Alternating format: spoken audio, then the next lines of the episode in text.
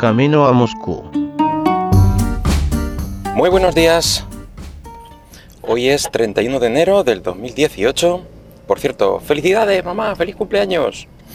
Y bueno, el tema para hoy, pues quiero dividirlo un poquito en dos, eh, ya que ninguno de los dos daría para, para el programa completo. Quiero mm, hablar la primera parte de las últimas actualizaciones del Amazfit VIP, que ahora mismo pues llevaré como mes y medio con él y la verdad es que eh, no sé si llevaré ya como cuatro, cuatro o cinco actualizaciones de firmware y de recursos, etcétera, etcétera. Y luego eh, una segunda parte, pues un poco de queja, bueno, para ponerlo en común y es eh, hablar un poquito de las eh, tiendas asiáticas y el problema que tienen cuando uno de los productos pues viene defectuoso. La diferencia, eh, cómo lo tienen implementado diferentes tiendas. Bueno, pues decir que eso, que con el Amazfit VIP llevaré ya como un mes y medio. lo cargué de nuevo hace, mm, hace relativamente poco, hace dos días o una cosa así, y, me avisaba de que la carga anterior habían sido 30 y...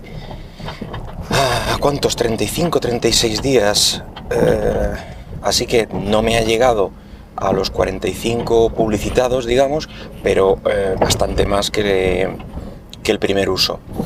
Puede ser por el que el uso se haya alargado por la esfera que no se refrescaba cada segundo, puede ser. Puede que no haya llegado a los 45 días por lo que comentaba antes, porque en este tiempo ha habido como cuatro o cinco actualizaciones, entonces eh, cada vez que cambiaba el Mi Fit, pues eh, le instalaba el firmware, le actualizaba los recursos, eh, etcétera, etcétera. Entonces todo eso de, forma automática. otra cosa digo, es que merece la pena, porque cada, cada, actualización pues te va metiendo cositas, que son las que vamos a comentar ahora. pero eso a lo mejor, cada actualización de firmware yo creo que... Mm, vamos, un porcentaje de batería extra que se, lleva. Entonces, em, ¿qué cambios han surgido en estos días o con estas nuevas versiones en el reloj? Bueno, eh, lo primero que voy a comentar es eh, la última versión de hace como, como dos días o así de mi Fit, que es la versión 3272. Eso te deja el reloj eh, con un firmware versión 01066. Vale, ¿y qué tenemos con todo esto? Algunas mejoras son de esta última versión y otras, eh, digamos que han ido con la versión anterior o con dos anteriores. Bueno, ¿qué mejoras eh, he notado en el, en el reloj con, esto, con esta última versión? Bueno, pues han mejorado la fuente, las letras, se ve un poquito mejor, más clara, etcétera eh, también tenemos acentos en las notificaciones que hasta ahora salían símbolos raros, lo cual eh, en idioma español pues es bastante, bastante útil. Cuando te dicen algo, la mayoría de las veces pues hay eh, algún acento y resultaba un pelín raro el, ver ahí el texto con, con caracteres extraños.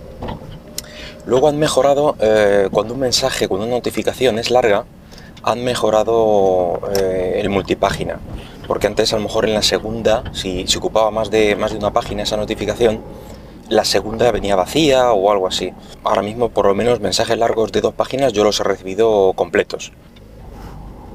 Han metido una nueva sección en mi feed de notas em, para eh, notas y, eventos eh, que hará sus propias notificaciones hacia el reloj.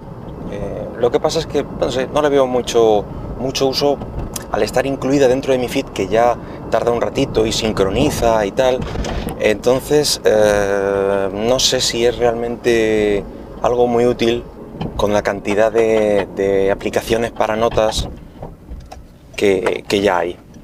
Y luego, una última eh, actualización es que por fin tenemos el reloj en español de forma oficial. No, la verdad es que era algo que, que, no me esperaba, pero debe ser que se lo estaba ahí. Se lo estaba reservando Xiaomi y, por fin lo tenemos. Bueno, una segunda parte del podcast era lo que, lo que comentaba. Recientemente recibí un, paquete de, una tienda asiática, concretamente de Gearbest, eh, pedido por cierto hace mes y pico, a mediados de, diciembre y tal. Bueno, pues lo probé. El, artículo en concreto era una cajita de estas con Android, un set-top box que llaman, un TV box. Bueno, pues en principio las características eran buenas, un Android 7, 3 de RAM. Bueno, pues eh, después de algunas pruebas y tal, eh, he de decir que, mm, ha fallado. Mm, hizo un primer arranque, mm, fallos gráficos, etcétera, y, nada, no, no, ha habido manera. Eh, y decir, quejarme un poquito aquí delante de todos vosotros eh, del, sistema de reclamaciones que tiene esta tienda Gearbest, eh, ya que directamente me he ido, la queja ha sido directa a, PayPal, que fue con lo que le pagué el artículo, y con eso mm, digamos que ha abierto de forma más fácil Gearbest el propio ticket para la reclamación y lo de siempre, me piden un vídeo, fotos, Creo que esto lo tiene mejor implementado AliExpress, ya que algún, algún otro cacharro también he tenido que dar alguna reclamación y tal pero mm, es más sencillo porque vas en, la propio, eh, en el propio listado de artículos comprados, pues, eh, pues vas al artículo, dices que reclamas, ta, ta, ta, y no hay ningún, ningún problema. Es decir, más allá de si te aceptan o no la reclamación, pero eh, lo haces de forma sencilla. Aquí digamos que es un sistema de tickets abierto, tienes que decirle aparte qué artículo es, de qué envío, tal, entonces no sé, no me ha gustado, no me ha gustado mucho este sistema de reclamaciones y,